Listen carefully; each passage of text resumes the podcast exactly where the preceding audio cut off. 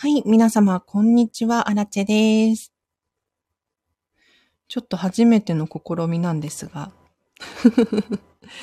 これからね、本をフリマアプリで売りたくって、その作業ライブ配信でございます。というのも、ついね、つい、後回しにしがちだったりとか、途中で中途半端で投げ出してしまったりとかしちゃうんですよね。なので今日は皆様の力をお借りして、アラチェはフリマアプリで本を売っていこうと思います。だいぶ溜まってきちゃったんですよ。で、妹もいらない本が出てきたらしくて、え、それ捨てるならちょっと私が売るんだけど、みたいな。売ります。で、本売るのって割と簡単で、バーコードをね、ピッてするんですよ。皆さんご存知だと思うんですけれど。バーコードピッてするともう全部情報が出てくる。商品のタイトルから誰が書いてる本なのかとか、全部出てきて、あとは金額をね、自分で設定して入れるだけっていう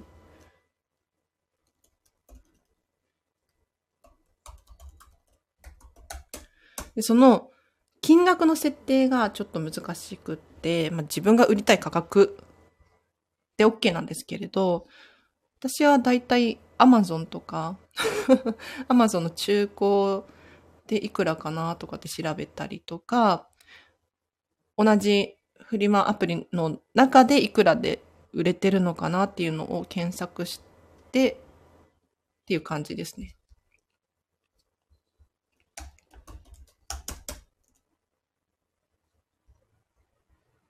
結構ね、本は手放すんですよ。ていうか本を買いがち？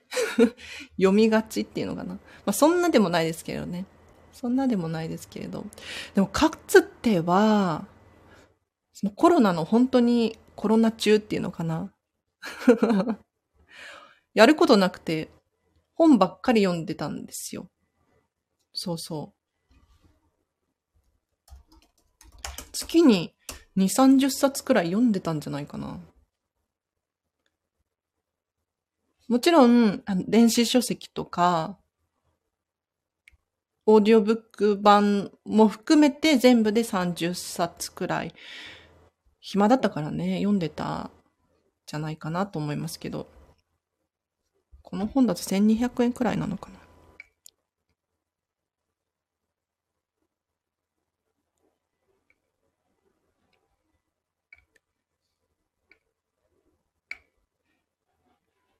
ちなみに今日の午前中？あ、まだ午前中だけれど。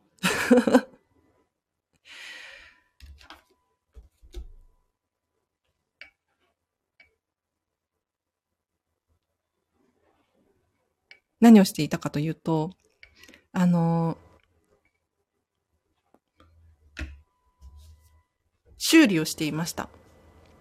修理。ニンテンドースイッチのジョイコン？コントローラーがだいぶダメになってきてしまって、全然言うこと聞かなくなってきちゃったんですよね。で、新しく買おうと思ったんですよ。コントローラーを。ただ、なんか今、売り切れ売り切れで、全然買えないんですよ。で、買えたとしても、ちょっと割高になってるんですよね。で、なんかそれってちょっと尺だなと思って どうしようと思った時に、直せるんじゃない？直せるでしょうとかと思って。そう、なんかね、同じこんまりコンサル仲間の人が、インスタで、ジョイコン治ったみたいなことを言ってた、投稿してたのを見て、あ、そういえば直せる気がするとか思って、な、何、修理キット修理キットを買って、これ1500円くらいだったかな。で、さっき直して、治ったんですよ。すごくない？治るんだと思って、私治せたと思って。ちょっと楽しかったですね。これ、逆に子供たちとかにやらせてあげると喜ぶかもしれないです。ちっちゃいネジを、ちっちゃいドライバーで外して、で、何？ちっちゃい部品を ピンセットで取って、みたいな。なんかね、久しぶりにこういう工作をして、私はなんか楽しかったですね。うん。で、そう、お片付けあるあるかもしれないんですけれど、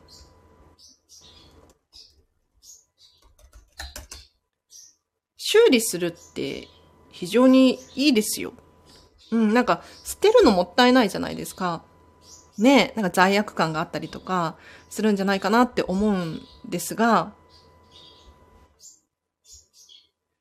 直せるものであれば、直した方がいいと思いますね。うん。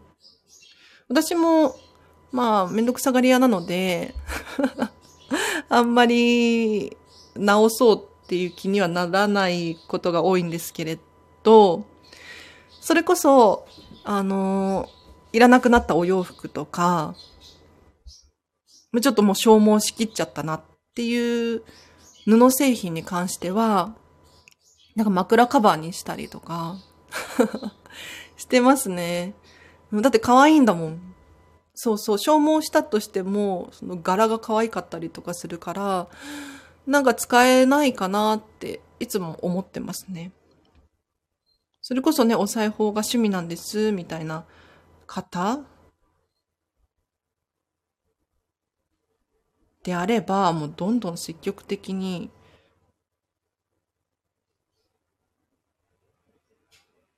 直すのがいいんじゃないかなと。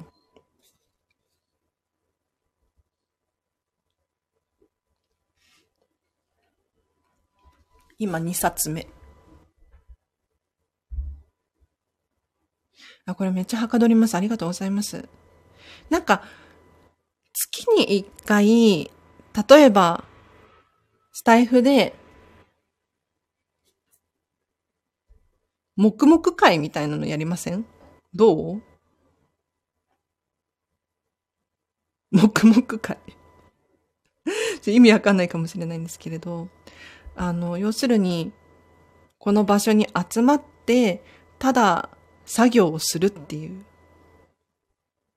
で、アラチェが、ぼそっとなんか喋ったりとか、喋らなかったりとか。私もね、あの作業をしたいんだけれど、つい、こう家とかで作業してると、やっぱりね、集中力が欠けてしまって、他のことやり始めたりとかしちゃうんですよね。なんかお腹すいたなとか、ちょっと休憩しようかなとか。すぐ休憩するから。本当に。で、これが、例えば、オフィスで働くってなると、やはり全然違いますよね。うん。かつて、アラチェもね、OL やってたんですよ。今こんなね、身なりですけれども。銀髪で派手な花柄着てて、かつて普通に OL してて、仕事してましたよ、パソコンカタカタ。まあでもパソコンカタカタ今もしてるからそんなに変わらないのかな。でもやはり、その職場に行った方が集中できる気はしますね。もちろん、あの人によると思いますけれど、家で作業ってなんかね、作業スペースがあれば話は別かもしれない。あ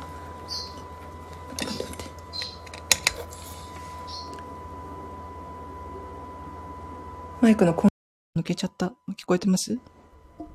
大丈夫だよね、きっと。マイクのコンセントが抜けちゃってごめんなさい。いつもね、マイク使ってるんですよ。そう。このマイクお気に入りで、 Blue Yeti っていうところの白のホワイトのマイクなんですけれど、スタイフでね、ありがたいことに収益化ができてきていて、そのお金をなんかただ意味もなく、まあ意味もないこともないけど、なんかポイポイって使っちゃうのもったいないなと思って、マイクを買ったんですよね。で、まあ、外で収録するときもあるんですけれど、家で録音するときは、このマイク使って大体撮ってます。あら、朝ちゃんようこそ。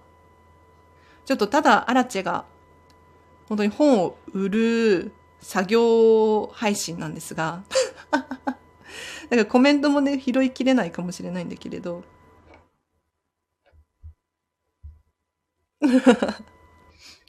そう。フリマアプリで今本を売ってます。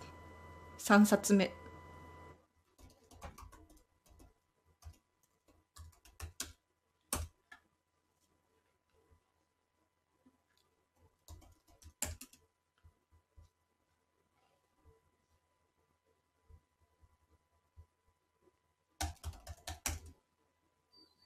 妹の本なんですけれど、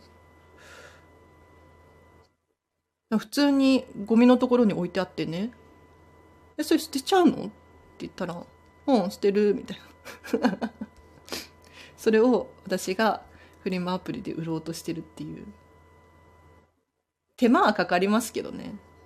なんかあの、お金が欲しいっていうのも、まあちょっとあるんですけれど、なんていうのかな。あの、本、本がかわいそうって思っちゃうの。これ片付けコンサルあるあるなのかな？わかんないけれど。私だけなのかな？だって燃えるゴミにしちゃったら、ねえ。で、こんなに綺麗な本を捨ててさ、まだ読めるのに。なんかもったいないなって思うので。香川さん、はじめまして。ようこそようこそ。こんまり流片付けコンサルタントのチャンネルでございます。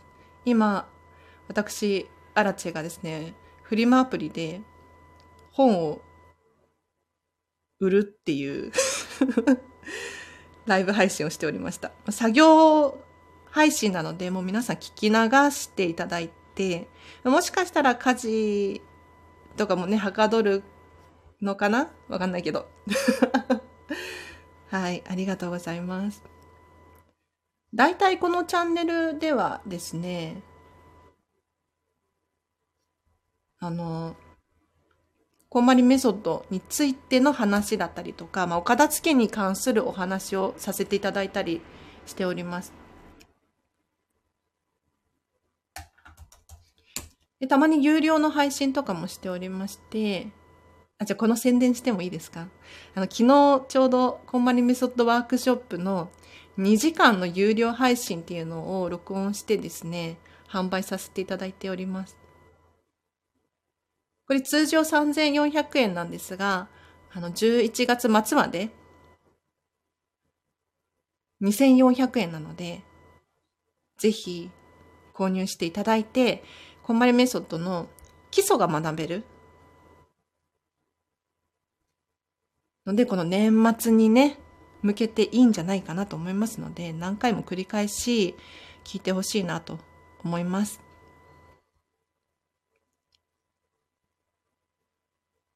こんまりさんは最初の本だけ読みましたえ？素晴らしい。あの、正直、アラチェ的には、こんまりさん、いろいろ本を出していますが、あの最初の人生がときめく片付けの魔法、あれが神がかっていて もうあれさえ読んでおけばいいんですよ そう。で、あの本にちょっと補足してとか、そう、イラストで見たいとか、ってなってくると、まあ、違う本もおすすめなんだけれど、こんまりさんの一番最初の本ね、最近なんか改正版だっけ？が出たので、まあ、そっちでもいいのかななんて思いますけど。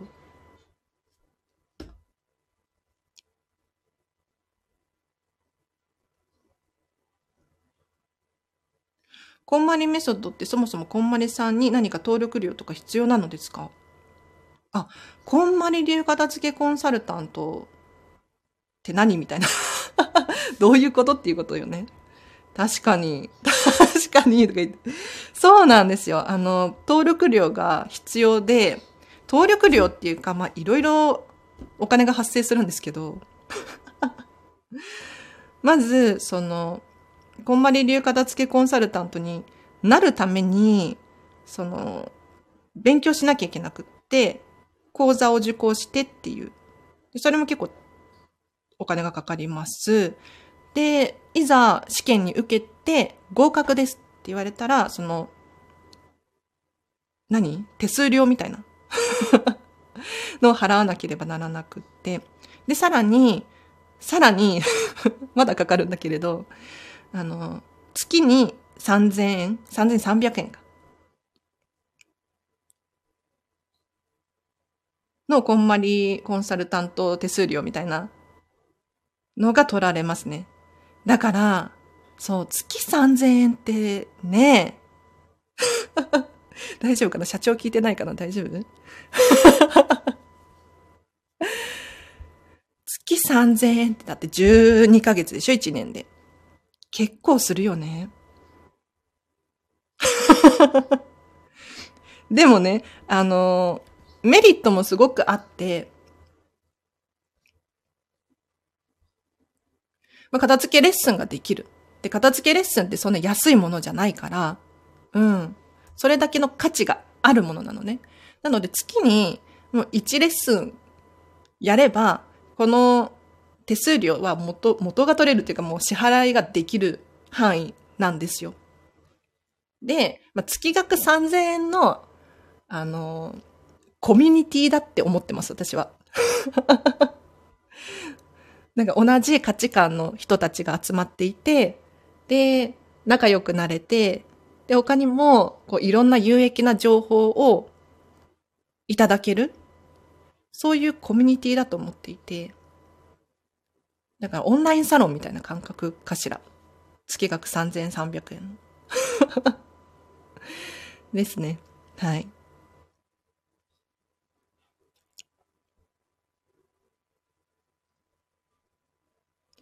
断捨離がブームになった後で、ときめきとロジックとで、瞬く間に広がりましたよね。懐かしい。懐かしいですよね。なんか、日本だと、なんて言うの？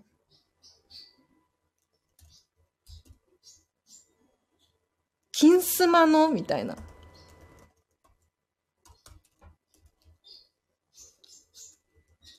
でもあれももう10年くらい前なんじゃないかしら。ね。だから、懐かしいっていう感覚になるかもしれないんですが、外国とかだともう、こんまりって言ったら最先端って感じですよ。そうそう。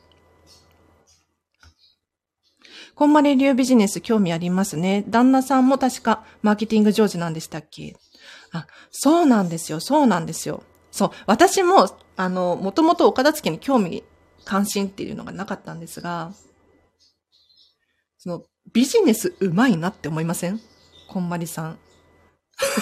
こんまりさんっていうか、まあ、うん、そう。なんか、どうなってるんだろうって思ったら、そう、旦那さんが、プロデューサーさんで、もともとプロデュースの仕事をされてて、で、こんまりさんが忙しくなっちゃったから、もうこんまり専門みたいな 感じらしいんだけれど、まあ雑に説明するとね。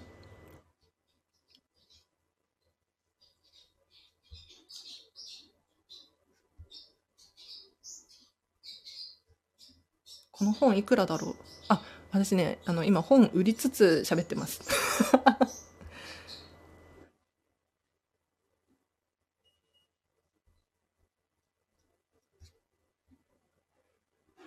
で、そうそう。こんまりビジネス、要するにこんまり流片付けコンサルタントっていう、どういうビジネス形態なんだろうって気になって、で、じゃあ片付けレッスンあります。片付け講座とか、えっ、ー、と、セミナー、ワークショップ、講演会とかも、こんまりさんじゃなくって、資格を持っているコンサルタントであれば、あの、登壇ができるんですよ。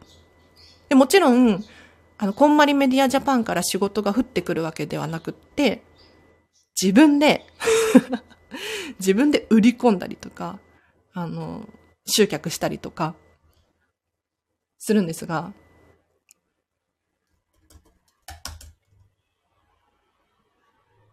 なんか面白いなって。その、女性が、まあ女性がって今時ね、区別するのもあれですけれど、自分で仕事をやっていくっていう、そのベースを作ってくれてるのすごいなって思ったんですよ。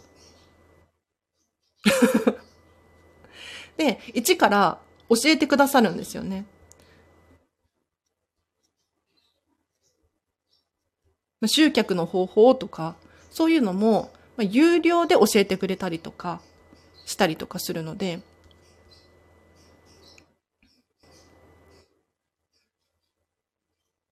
う一人で、もうガツガツ仕事したいわ、みたいな。でもやり方がわからないのっていう、私みたいな人にはちょうどいいんですよ。この本がいくらかわかんない。ちょっと古いのかな？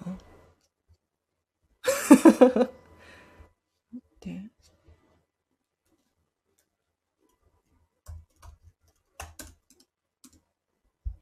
あ、つねおさんようこそ。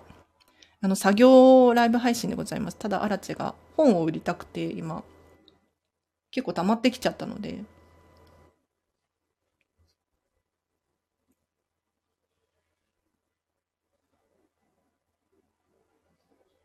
朝ちゃんがコミュニティいい考えとかって言ってますね。そうそう。もう月額3000、なんか、その、皆さんジムに通ったりとか、なんか趣味のサークルに入っていたりとか、するじゃないですか。新手的にはあの感覚ですね。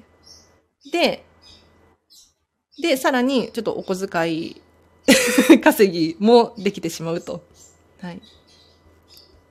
もちろんね、ちゃんとビジネスって思って本気でガツガツやられている方もいらっしゃるんだけれど、まずはこう楽しむことっていうアラチェ的にね、そう思ってるので、もうこれよくわかんないから、金額が。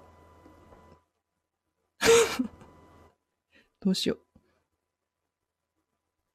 とりあえず適当な金額を入れて登録しよう。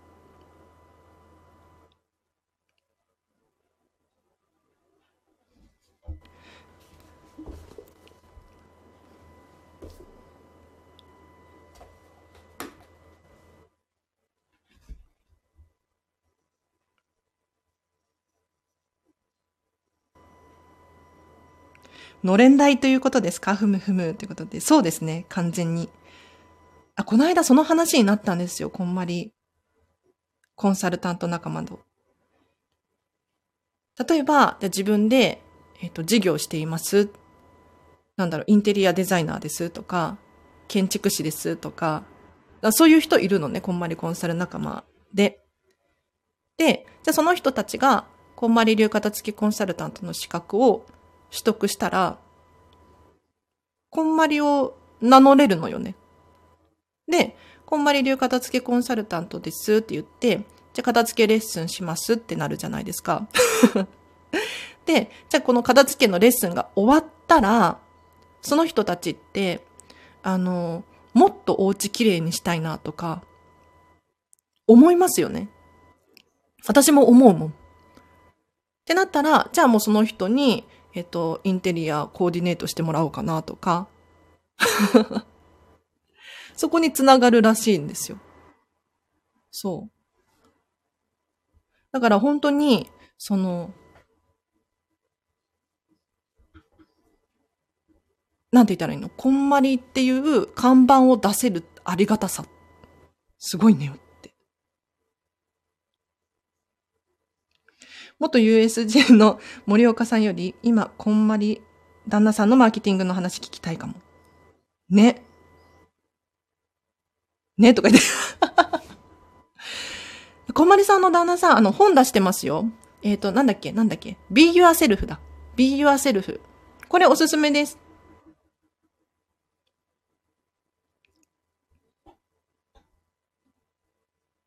あの、もう完全に、ま、マーケティングの本なのかな？な、何の本って言うんだろう？あの、自分らしく生きるみたいなそういう本なんですけれど、要するに、こんまりさんも、その、片付けを仕事にするなんて、ねえ、今じゃ普通ですけれど、当時そんなにメジャーじゃなかったんです。そこを、どうやってビジネスにしていくのかっていうところで言うと、やはりこう、得意分野を伸ばして、不得意なものは手放して。だから、こんまりさんって、あの、社長じゃないんですよ。そう。社長じゃない。こんまりメディアジャパンの日本、日本のこんまりさんの会社は、えっと、サンディさんっていう日本人の方なんですけれど、が社長をやられていて、アメリカも確か、こんまりさんの旦那さんの匠さんが社長なのかなで、ちょっとおぼろげな記憶ですけど、そのこんまりさんがかつてその指揮を取ってた当時は、なんか 体育会系の 部活みたいな、なんかゴリゴリな感じになっちゃって、なんかついてこれないみたいな そう。で、なんか社長業向いてないのかなみたいな、そういうことを、なんかおぼろげな記憶ですけど、はい、なんか間違ってたらごめんなさい。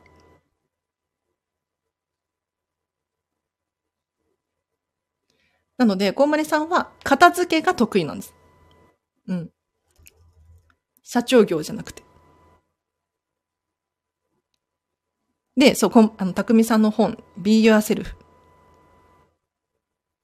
ていうのが、ちょっとたくみさんを知る上でヒントになるかもしれないですね。片付けって明確でわかりやすいゴールがあるのがいいですよね。あ、ぼちった落ちりました？あ、よかったよかった。そうなんですよね。あの、目に見えて、ものを確認できるっていう。これ結構、難易度低めだと思います。目に見えないものを片付けるのって結構しんどいんですよ。それこそなんか何かやりたいけど目標が見つからないんですとかって、それを手探りで一からね、ゴールを目指すって難しいじゃないですか。でも、お片付けって、明らかに、目に見えるものなので、わかりやすいんですよね。で、その、わかりやすいものをお片付けすると、例えば、あ、私ってお料理が好きなんだとか、私ってお裁縫が好きなんだとか、客観的に自分を理解するきっかけにもなるんですよ。だから物を片付けているようで、こう人生が整っていくみたいな感覚があるのが本当に面白いなと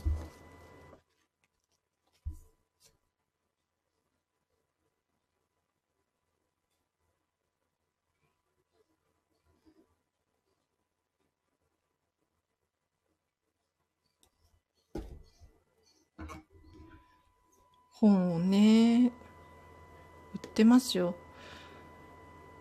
なんかブックオフとか、まあ、リサイクルショップに持っていくのも一つの手ですけどね、簡単ですもんね。私の場合はいつも、あの、フリマアプリで売って、で、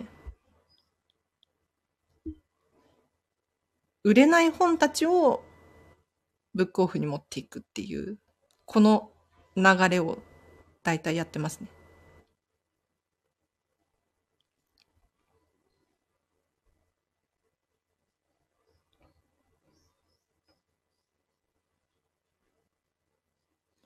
売上増やすとか、増やす系はなかなか成果が分かりづらいですけれど、片付けやリストラとかって成果が分かりやすいですものね。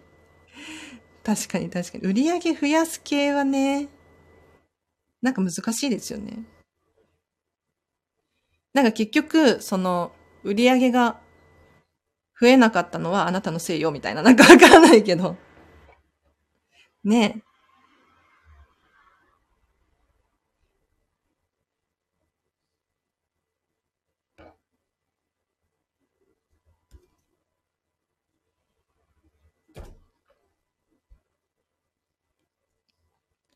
お片付けはね、本当に誰でもできるし、あの、ただでできるんですよ。もちろん、なんか、片付けコンサルタントを雇うとかだと、また話は違いますけど、誰でも、いつでもどこでもできるっていう、どこでもじゃないか、家でですけど。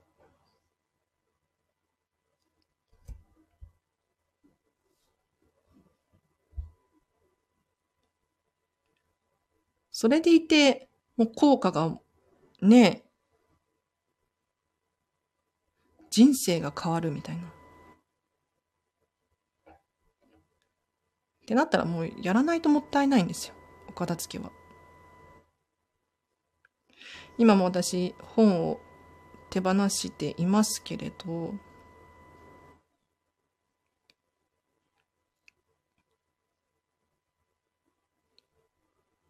これもお片付けのうちの一つなのかな。型をつけてるっていう感じですね。うん。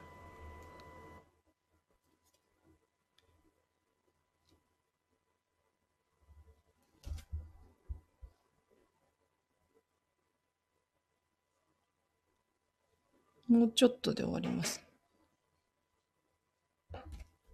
これが。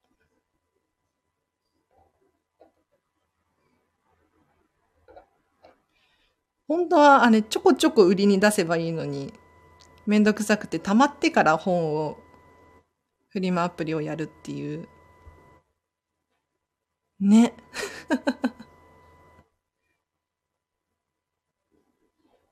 ちょ、金額の設定を今適当にして、とりあえず出品をして、で、後で金額を下げて直してみたいな。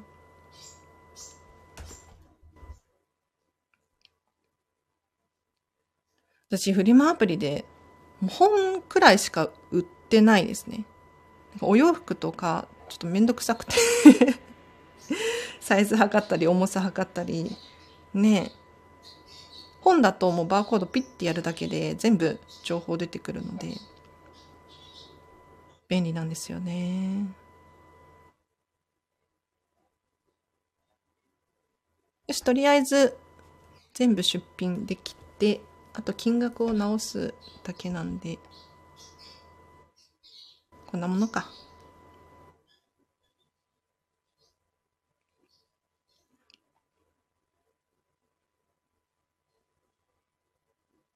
私も猫ポスに入るものしか売ってません。なるほどね。確かに。猫ポスとか便利ですよね。それ以上の大きさになってくると、ちょっと途端になんか箱用意しなきゃとか、梱包めんどくさいなとか、これはアラチの価値観ですけれど。あとその梱包用に箱を取っておかなきゃとか、なんかもうしんどくなっちゃって、ここ最近は本だけっていう感じですね。もしかちっちゃいものうん。で、ちょっと金額が割とあるものなんか300円のものくらいのものを、そのちょこちょこ売っても、手間暇の方がね、かかってしまうので、もちろんもったいないなっていう思いはありつつも、なんか捨てるか、どこか寄付するか、うん、誰かにあげるのか、っていう感じですね。1、2、3。9冊。9冊売りました。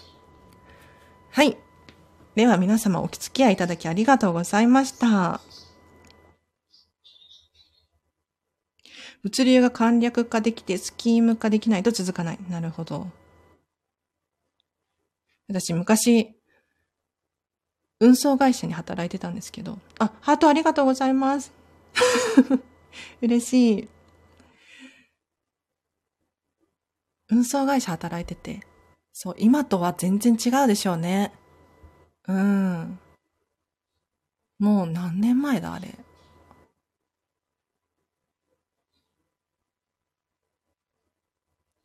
ね、これだけ、ね、みんなポチポチしてて 物流とかも、ねうちも毎日のようにピンポンピンポンってきますけど 荷物が 私と妹と二人いるからね、頼む人が。うん。最近は置き配かな置き配設定便利ですよ。はい。あ、ということで、もうダラダラしちゃうのもあれなので、今日はこの辺りにします。